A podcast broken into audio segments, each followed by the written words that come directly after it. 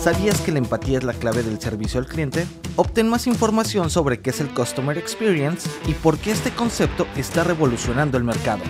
Descubre las soluciones que ofrece Genesis para una experiencia al cliente inolvidable.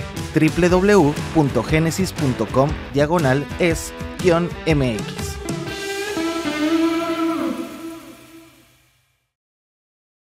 Muy buenos días, profundicemos en el dato de inflación, las minutas de Banjico, cómo anda Amazon con sus empleados, además, qué tan grande es Nu en México. Y en asuntos de lujo, Mercedes quiere vender el capricho de ir más rápido. No olviden hacer clic en el botón de seguir del podcast y activar la campana para recibir la alerta de un episodio nuevo cada mañana. ¿De qué estamos hablando? Tuvimos datos mixtos en lo que fue el dato de inflación a la primera quincena de noviembre. La general ya acumula cuatro quincenas al hilo con esta tendencia a la baja. La sigue manteniendo. La inflación general se ubicó en 8.14% anual en la primera mitad de noviembre. Este dato también nos indica que efectivamente la inflación general alcanzó su pico en el tercer trimestre del año. ¿Dónde sigue estando la tensión? En la inflación subyacente. Sigue acelerando el paso. Hoy ya está en 8.66% a tasa anual y ligeramente arriba de lo que esperaba el consenso del mercado. De una quincena a otra, la subyacente saltó de 8.45% a este 8.66% anual y se perfila para acumular 24 meses consecutivos que la vemos subir. La inflación subyacente le importa a los miembros de la Junta de Gobierno para decidir sobre la política monetaria. Es la que determina la trayectoria de la inflación en el mediano y el largo plazo.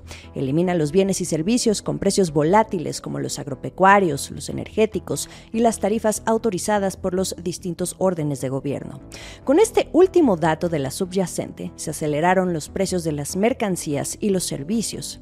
Hay un subgobernador que pidió ser cuidadosos en la lectura del dato de la subyacente. Fue Jonathan Heath. Pidió en su cuenta de Twitter que hay que considerar al buen fin. En 2021, el buen fin fue en la primera quincena de noviembre y este año el evento cayó dentro de la segunda quincena de noviembre. Heath espera que se vea una caída en la subyacente para el dato de la segunda quincena de noviembre, es decir, a fin de mes. Además, las ofertas son temporales. Él escribió, todavía tenemos por delante la persistencia inflacionaria que debemos atender con contundencia.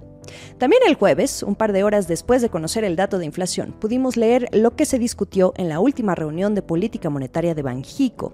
La pregunta en el último par de semanas ha sido si Banjico puede desligarse de la Reserva Federal de Estados Unidos. Y en las minutas pudimos ver que se abordó el tema. Uno de los miembros, no sabemos quién, dijo que el Banco Central solo podrá desligarse de la Fed si la inflación comienza a ceder o cuando haya certeza sobre hasta dónde se va a quedar la tasa del Banco Central estadounidense, la tasa terminal.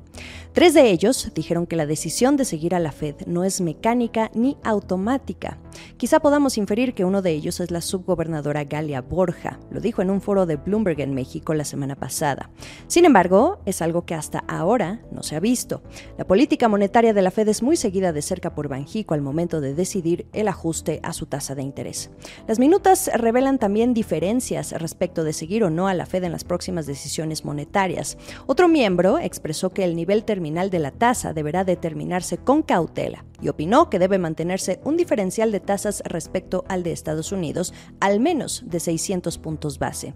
Esto ayudaría a enfrentar la incertidumbre que hay sobre el riesgo de recesión el próximo año, la desaceleración y hasta los choques en asuntos comerciales entre México y Estados Unidos. Otro miembro ve llevar la tasa a un nivel más alto a fin de mantener ancladas las expectativas de inflación y llevarla a su meta de 3%. El voto disidente fue el subgobernador Gerardo Esquivel, que sí podemos conocer. Él votó a favor de aumentar la tasa en 50 puntos base porque considera comenzar a reducir el ritmo de las alzas, acercándose a la tasa terminal de este ciclo alcista. Opina que no es necesario apretar mucho más a la tasa.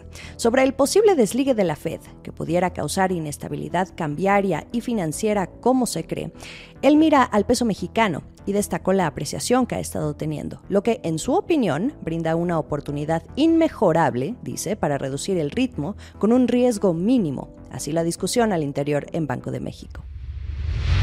En otras noticias.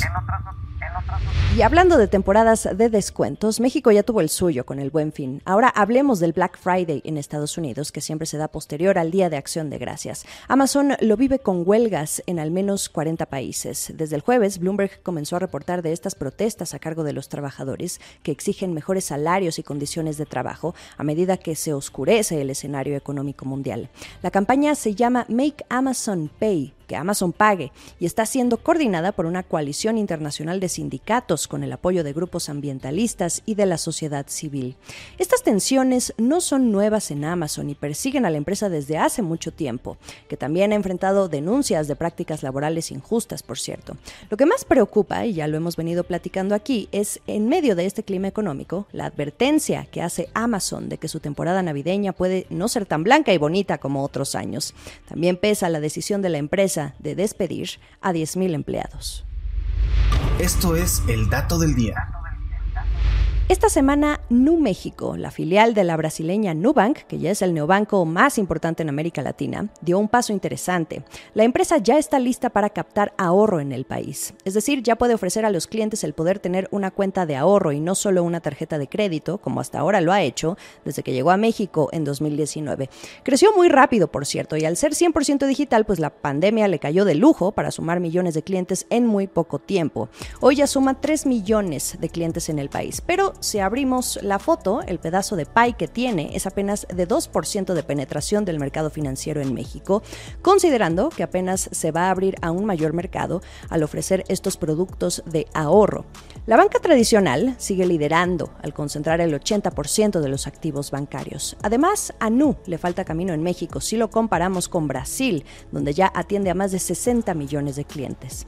En donde Nu sí ha logrado posicionarse como líder en México es en este otro pedazo entre las fintech que ofrecen servicios similares, por ejemplo, Clar, Albo o Story. Ahora, Nu, al ampliar sus servicios y permitir captar ahorro, ¿cómo lo está haciendo? A través de la figura de Sofipo que abrieron en febrero de este año. A esta sociedad financiera popular la llamaron Nu México Financiera.